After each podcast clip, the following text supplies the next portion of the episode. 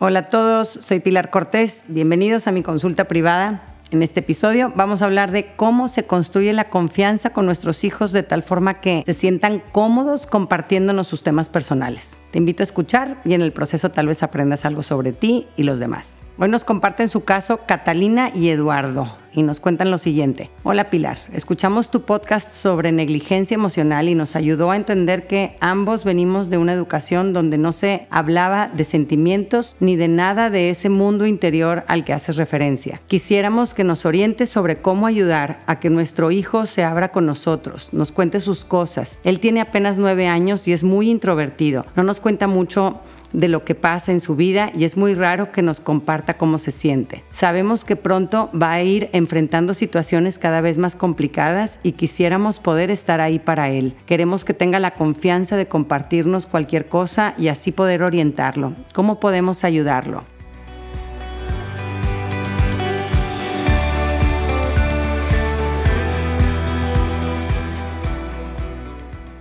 Uf, buenísimo tema, Catalina y Eduardo, gracias por compartirnos su inquietud. Eh, hace todo el sentido que, que, si ambos crecieron en una familia con negligencia emocional y hasta ahora lo estén identificando y trabajando, pues que su hijo en todos estos años se haya, se haya adaptado a esa relación que solían tener. Eh, es verdad que muchas veces, eh, sin darnos cuenta, somos nosotros los que desmotivamos a los hijos a que nos sigan contando sus cosas sin mala intención, obviamente, pero por falta de conciencia en estos mensajes que, que, estamos mandando al niño, ¿no? En donde no, no reciben una experiencia positiva en sus intentos de expresar, eh, de expresarnos cosas, ¿no? Un hijo nos va a contar sus cosas eh, si cuando te comparte algo siente que le ayudó y aquí es en donde a veces nos perdemos los papás, ¿no? Creemos que, que lo que más puede ayudar a nuestros hijos, por ejemplo, son nuestros consejos ante un desahogo y no es así.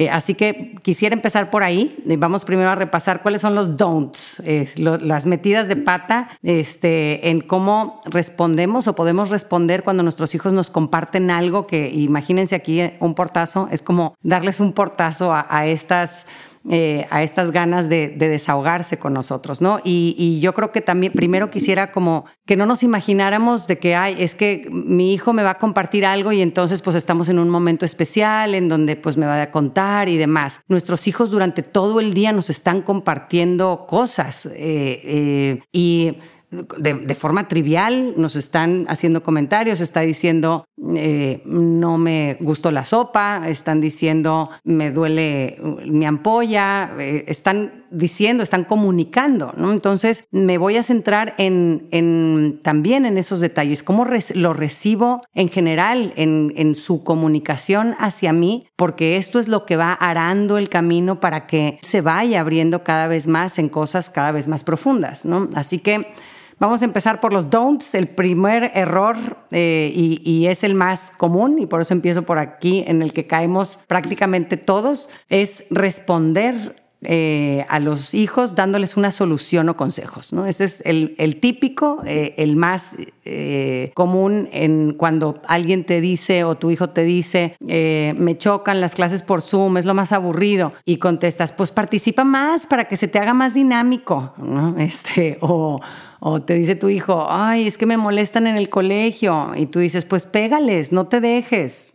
Esto es, y, además imagínate, o sea, este, ponte tú en, eh, cambia los papeles y, piensa que eres tú quien le estás diciendo a tu pareja, estoy muy cansado, estoy muy cansada, y, tu pareja te dice, pues es que no haces ejercicio, si hicieras ejercicio dormirías mejor pues te cae en el hígado, no, no, te, no, no, no está padre, no te sientes ni comprendido ni acompañado, ¿no? Entonces, este, error número uno. Error número dos, dirigir hacia ti el tema tu hijo te dice, papá, no me gusta que le pusieron una cosa verde al pollo. Y, tú dices, pues cuando yo era chiquito, qué esperanzas de que me dejaran opinar de la comida. Eh, había lo que había y punto, ¿no? Este, o te dice tu hijo, no me gusta la clase de tenis, por ejemplo. Pues a mí tampoco me gusta andar de chofer llevándolos a clases. Este, eh, mando, eh, empiezo a dirigir la conversación sobre mí, sobre cómo yo estoy sintiéndome y sobre yo que necesito por encima, sin darle un espacio a él, ¿no? Y, y, no, y, si se fijan, eh, detrás de estos errores y de los siguientes que vamos a seguir explicando, hay muy buenas intenciones, ¿verdad? O sea, lo digo porque, ay, pues quiero que vea, que, que valore, que, que, que, yo también he pasado por lo mismo, que, que quiero que sea feliz, ¿no? O sea, mis intenciones, obviamente, con todo esto no es que sean malas, ni mucho menos, ¿no? Pero las formas en las que estamos expresando, pues, este amor y este interés, pues, no, no están buenas, mandan un mensaje que no motiva a seguir compartiendo. Así que, este, sigamos con nuestros errores. El error número tres, ponerte del lado contrario al de tu hijo. Y esto también muchas veces cometemos este error porque queremos fomentar la empatía hacia los demás, lo cual es muy importante, pero no es algo que se deba hacer en el momento en el que tu hijo se está desahogando, ¿ok? Este, entonces, eh, esto eh, es algo que claro que sí es importante que le hablemos de las emociones de los demás para que se vuelvan sensibles a ellas, pero en el momento en el que te está se está desahogando tu hijo y te está diciendo, mi maestra se la baña, nos pone demasiada tarea y siempre está de malas, por ejemplo, ¿no? Eh, pues no sirve que le digas, pues es que para tu maestra tampoco ha de ser fácil andar lidiando con ustedes, yo la entiendo. ¿no? Es ponerte del lado del tigre, ¿no?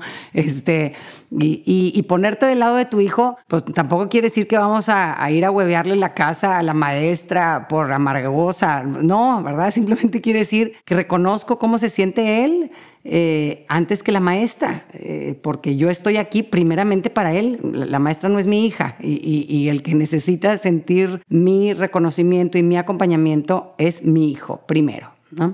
Error número cuatro, juzgar o evaluar a tu hijo cuando te comparte algo, decirle que hizo mal y qué debió de haber hecho. Esto también nos cae así como balde de agua fría. Eh, por ejemplo, te, dije, te dice tu hijo, es que hicieron trampa, mamá, no marcaron el fuera de lugar y, le fui a reclamar al árbitro y me expulsó. Y tú, pues no debiste de haber perdido así el control, las cosas no se resuelven gritando. Híjole, este, esto es como, de plano me mataste ya todas mis ganas de, seguirte eh, compartiendo qué traigo adentro y qué estoy sintiendo, ¿no? Y con esto no estamos diciendo que estás de acuerdo en cómo respondió, eh, sino que nos estamos centrando en en, conectar primero con su estado emocional. Ya después los, guiaremos, ¿no? A mí me sirve mucho esto de referencia, connect before you direct, ¿no? Primero conecto, después dirijo. Y, y otra cosa que quiero que se fijen en todos estos ejemplos que estoy poniendo es que, es que los niños generalmente expresan mal lo que traen adentro, usan frases, palabras y, comportamientos que no son adecuados, por ponerlo de una forma, ¿no? Porque pues no saben cómo expresarse bien todavía. Si de adultos le fallamos este, en cómo nos expresamos, este, y pues ellos están en proceso de aprender. Entonces hay que dar por hecho que sus formas de expresarse pues no, van a ser las correctas. Eh, por eso, si nos centramos en las formas, pues vamos a perder de vista el fondo. Eh, si, si atendemos, por el contrario, el fondo, ya después podemos ayudarlos a pulir la forma. Oye, esto igual y lo puedes expresar mejor de esta forma y tal, ¿no? Pero el no clavarnos en que está diciendo este, esta cosa que es incorrecta, ¿no? Este, y aquí el error número cinco, minimizar o no aceptar si te dice tu hijo, es que ya nunca voy a volver a invitar a fulanito a mi casa, lo odio, ¿no? Y aquí este, el ejemplo este de, ay, ¿cómo que lo odias, mijito? No es cierto. Ustedes se quieren mucho, no es para que te pongas así. Este, lo minimizo, digo, yo considero que no te debería de doler tanto, no, no acepto cuánto te duele, digo, esto no, no, no es para tanto, ¿verdad? Pues no es para tanto para ti, ¿verdad? Que eres un adulto, que ves la vida con otra perspectiva, pero sí es para tanto para, para un niño de esa edad y en esas circunstancias, ¿no? Error número seis, ponerte a la defensiva. Este, y este es muy simpático, ¿no? Tu hijo te dice, siempre me echas la culpa a mí, mi hermano es tu favorito, este, y, ya me di cuenta que, que, no me quieres tanto, ¿no? Y tú le dices, claro que no, fíjate en todo lo que hago por ti, yo los quiero igual.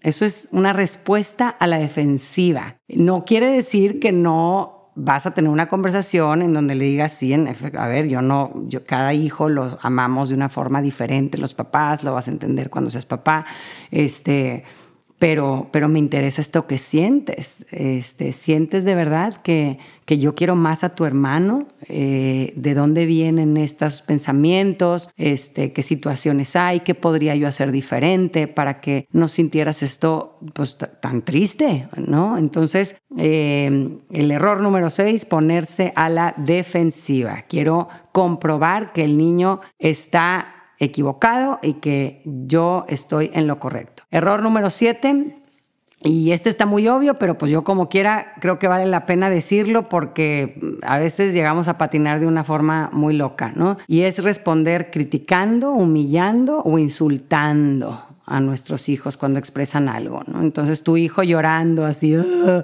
no quiero ir al colegio, y tú, ah, eres un dramático, pareces niñita chillona por ejemplo, ¿no? Entonces digo, ah, pues a ver si así humillándolo ya deja de hacer el tango, ¿no? Y, lo triste es de que, en efecto, estas son heridas de rechazo que se quedan bien grabadas en el corazón y por las que de, niño, eh, cuando nos suceden de niño, hacemos promesas bien destructivas, como jamás voy a volver a llorar para ya no sufrir el rechazo de los demás y nos vamos mutilando emocionalmente. Y error Número 8, explotar o desmoronarte emocionalmente, perder la paz y la esperanza cuando tu hijo te comparte algo. Y lo hemos mencionado en otras ocasiones, tu hijo te necesita percibir ecuánime, entero, valiente ante el dolor, fuerte emocionalmente, equilibrado, para, para atreverse, para que tu hijo se atreva a compartirte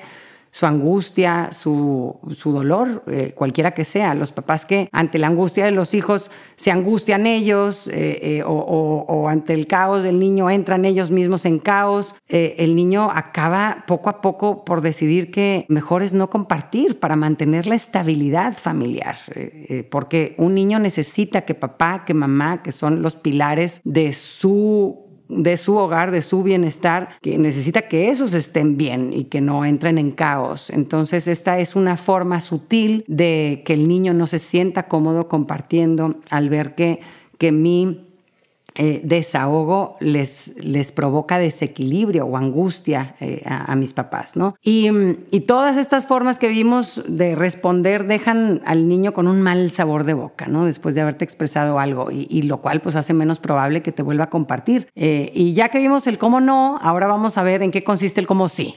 ¿Qué puedo hacer para que mi hijo se quede con buen sabor de boca, se sienta aliviado al compartirme lo que siente, piensa o necesita? Y, y voy, a, voy a resumir la frase de forma muy sencilla para que la puedas, te la puedas memorizar. Escuchar, comprender y acompañar con paz. Eso es lo que necesita tu hijo cuando te expresa que está triste porque lo molestaron, cuando está cansado porque tiene mucha tarea y eso es lo que necesita eh, de ti. Escuchar, comprender y acompañar con paz. Y, volviendo a nuestros ejemplos anteriores, podemos decir, me chocan las clases por Zoom, es lo más aburrido. La respuesta en esta línea es, no te gustan las clases por Zoom.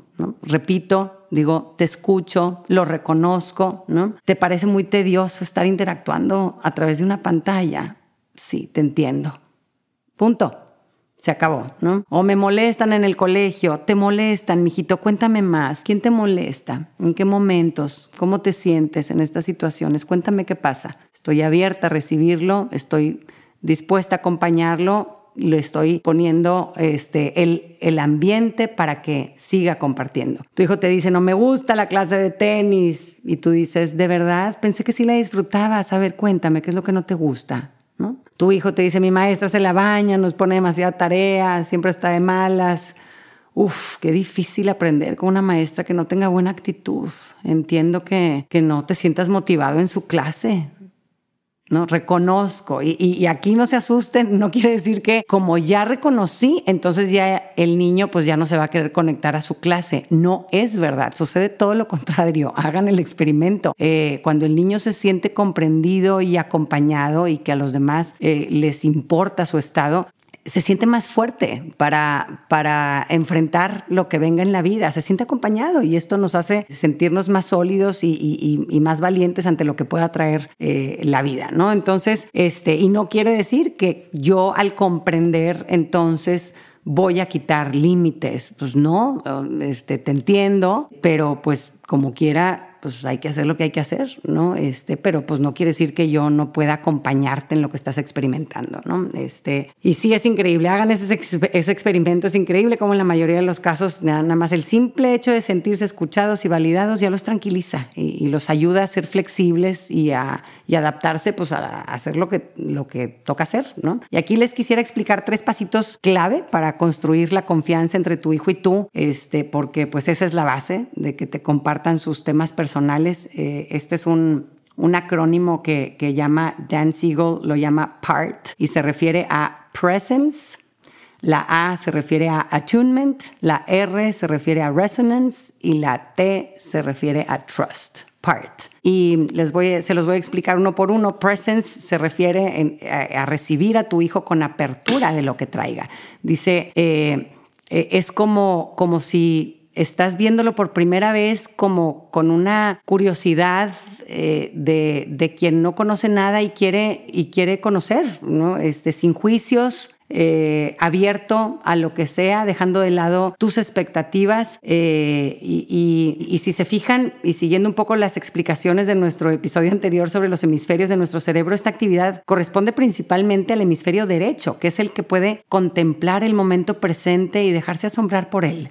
Esta es eh, nuestra forma de conectar emocionalmente con el momento presente y recibirlo. Lo contrario a recibir a mi hijo o a los demás con presencia, con esta apertura, eh, y esté eh, este, eh, dispuestos a recibir, sería el, la y es la frase y el, o, esta forma de pensar típica que es el deber ser, ¿no? Él no debería de estar pensando, sintiendo o haciendo estas cosas. Y estos son los pensamientos del hemisferio izquierdo, que es el, el correcto, el que busca este, el deber ser en la vida, ¿no? Entonces, si yo veo que mi hijo se está quejando de X o Y, ah, pues qué mal que quiera eso, este, porque no mejor se enfoca en estas cosas, ella debería de ser más generosa o más estudiosa, ¿no? Todos estos pensamientos de debería lo que hacen es de que están rechazando lo que es, es una falta de aceptación de tu realidad, Entonces el niño...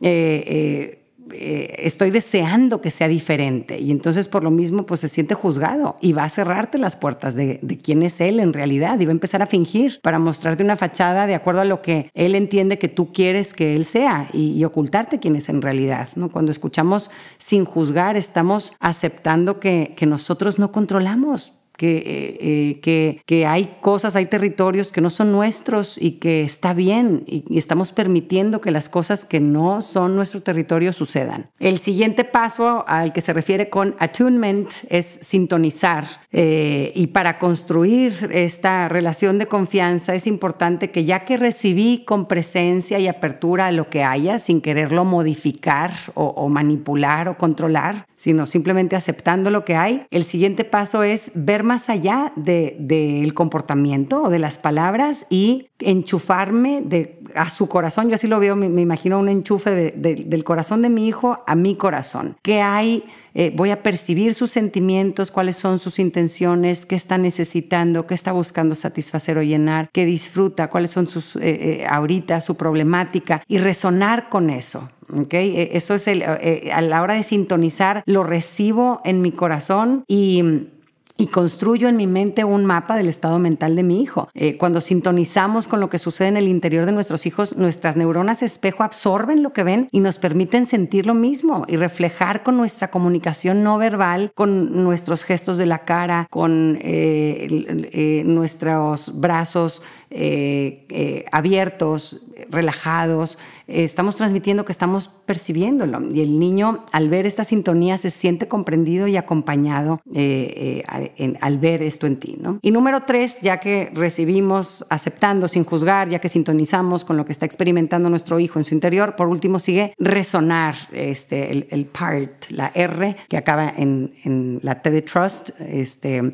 es, y, por resonar se refiere a, a permitir que algo cambie en mí después de, de haberte escuchado de haber sintonizado contigo, de entender lo que llevas dentro, ¿no? Entonces, al vibrar con el otro, nos dejamos transformar y responder compasivamente. Ya que te escuché emocionalmente con aceptación, ya que me imaginé lo que estás experimentando en tu interior, algo se modifica en mi persona porque me importas. Eh, por ejemplo, puedo, puedo vibrar con la frustración de mi hijo chiquito que está triste porque su amigo que iba a venir a la casa le canceló de última hora, ¿no? Y en ese momento ve todo negro y dice, ya no me voy a divertir en todo el día, etcétera, ¿no? Entonces lo recibo con presencia, sintonizo con su experiencia interior, de acuerdo a su edad, a quién es él, a, lo que esto representa para él. No me confundo, no creo que soy él y me deprimo igual que él. Yo tengo un big picture eh, que él no tiene, ¿no? Entonces, este, por eso puedo eh, acompañarlo con paz, ¿no? Y,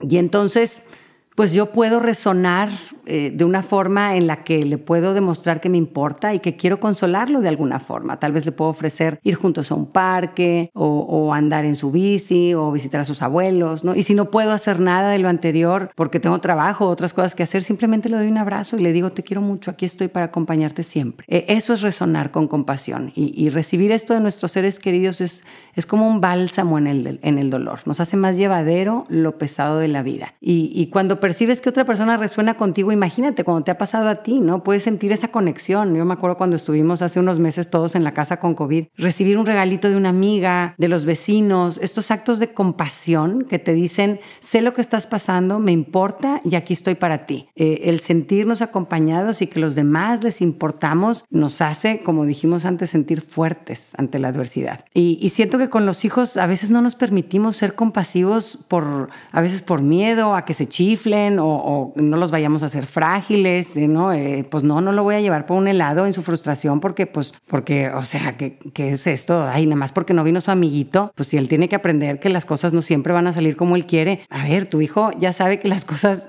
muchas veces no van a salir como él quiere, pero lo que sí necesitas saber es de que tú comprendes y que te importa si la está pasando mal. Eh, no que es tu responsabilidad quitarle el dolor, ni que tú eres el culpable de su desgracia, porque obviamente no lo eres, pero, pero sí que estás dispuesto a acompañarlo y a reconfortarlo en sus momentos desagradables también. Y, lo que sucede aquí es entonces algo muy bonito. Eh, eh, cuando empezamos a actuar así, tú resuenas con lo que experimenta tu hijo en su mundo interior y tú cambias. Y tu hijo al percibirlo también empieza a resonar contigo y también cambia, ¿no? Lo cual pues te motiva a ti a seguir resonando, ¿no? Y cambiando para él y así sucesivamente y, nos hacemos parte de un sistema en armonía. Eh, y es así como se establece esta comunicación empática en ambos sentidos, donde también tu hijo poco a poco, a medida que va madurando, eh, va a aprender a recibir a los demás con presencia, a sintonizar y a resonar compasivamente con, con ellos. La compasión piensa que se enseña modelándola. Tu hijo viéndola en ti, tu corazón compasivo, es como, como él empezará también a reaccionar de esa forma compasiva hacia los demás. No, no vamos a tener hijos compasivos si los padres tenemos corazón de piedra y somos jueces duros este, y, condenadores ante los, los errores o, o el desahogo, ¿no? Eh, si yo veo a mi hijo en la mañana, digo que ahora que está aquí con este, las clases en línea y, pues se desveló ayer porque pues llegó tarde de, su clase de, americano y, me dice, estoy cansado y así, pues oye, le pongo una cobijita y digo, ay sí, no dormiste, dormiste poquito. Y ya, ¿verdad? No le voy a decir, no te conectes a tus clases, vete a descansar. No, el límite se queda pero puedo tener con él un detalle que diga entiendo tu dolor y me importas, ¿no? Piensen que, que los expertos en crianza concuerdan que la escucha empática y la resonancia compasiva abarca entre un 70 y un 90% de la tarea de ser padres, ¿no? Hay papás que, que enfocan demasiado, se enfocan demasiado en educar, en corregir, en evaluar a sus hijos, en imponer el deber ser y nos olvidamos de, de lo más importante que es escuchar, comprender y acompañar. Y no se puede guiar a un niño si antes no, no hay esta conexión emocional y una relación de confianza, primero es necesario conectar y una vez que tu hijo siente que lo entiendes, que te importa, estará más abierto a lo que tengas que sugerirle. Eh, y, digo, cuando haga falta, o sea, piensa que tus lecciones, tus explicaciones, tus sermones, este, pues son entre un 10 y un 30% de, de nuestra chamba. Sí es importante que existan eh, estas explicaciones, pero pero muchas veces te sorprenderás que, que, pues que tu hijo no es nada tonto, que lo único que necesita es un espacio donde pueda sacar todo lo que está pensando y sintiendo sin ser juzgado y entonces ya él solito va a ir acomodando sus piezas y, va a tomar muy buenas decisiones. Eh, en la mayoría de los casos no necesita que tú le digas qué hacer. Con ese espacio que le otorgues, que le regales, eh, va a ver con claridad cuáles son, eh, cuál es la forma de actuar más inteligente. Así que ahora sí pasemos a la práctica. ¿Qué puedo hacer para que mi hijo se sienta cómodo compartiendo conmigo lo que lleva en su interior? Número uno, y lo más importante, vete a tu historia y revisa. Eh, y de ser necesario, reprograma tus propios patrones en cómo respondían tus papás a tu desahogo. Eh, recuerda que lo que niegas o ignoras de tu historia, lo estás condenado a repetirlo. Así que este, reflexiona y pregúntate, ¿yo, ¿yo me sentía cómodo compartiendo mis cosas con papá, con mamá? ¿Por qué creo que era así?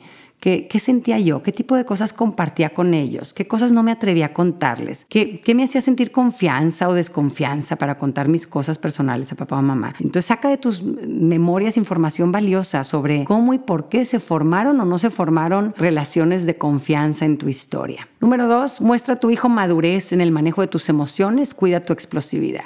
Como dijimos, los niños que perciben a sus papás como frágiles emocionalmente no les cuentan nada por miedo a que pierdan su equilibrio. Así que enfócate en tu forma equilibrada de manejar tu vida en general.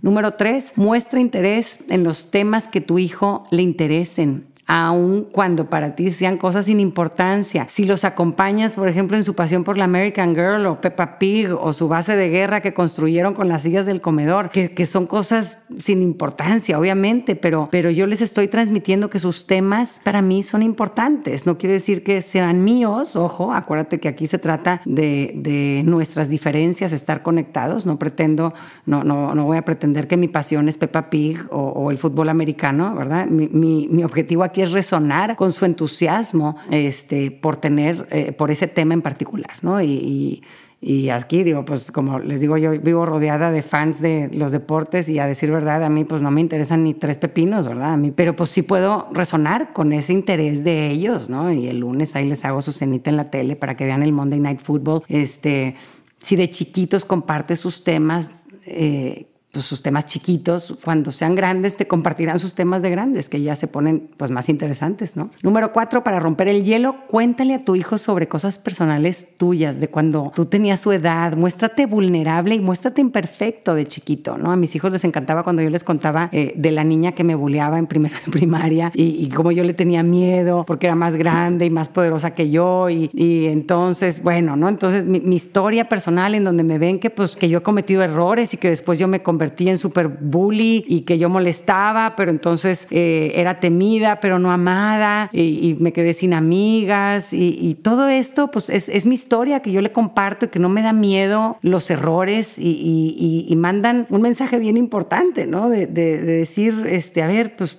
Eh, estoy consciente de que, de que tú mismo tienes que cometer errores y ir encontrando tu propio camino y, y no me asusta y y de todos estos temas podemos hablar sin escandalizarnos.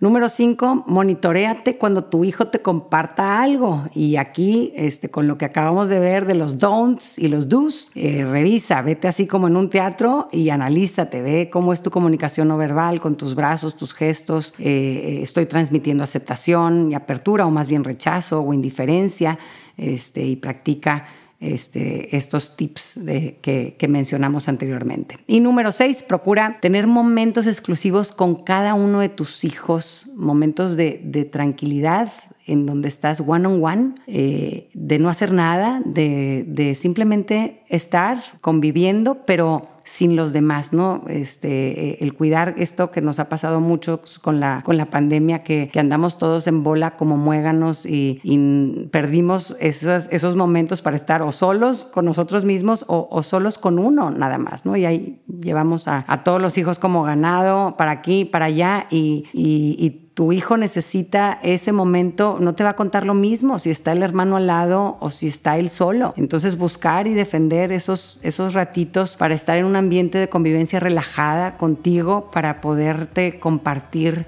sus cosas cuando así lo necesite.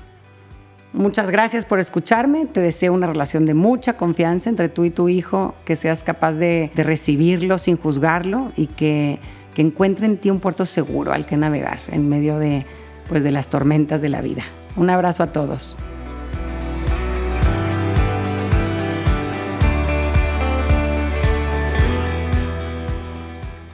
Gracias por acompañarme. Ojalá que hayas recibido a través de este podcast, aunque sea un poquito de luz. Si te gustó lo que escuchaste, suscríbete y aliméntate semanalmente con contenido que te ayudará a construir una vida mejor. Si quieres compartir la luz que te llevaste de este tema, puedes enviarnos tus comentarios por mensaje de voz o por escrito al número más 52 8111 930543 o por email en consulta privada arroba luminapilarcortés.com, cortés con S. En mi página puedes accesar a talleres en línea y más material educativo. Encuéntrame en www.luminapilarcortés.com.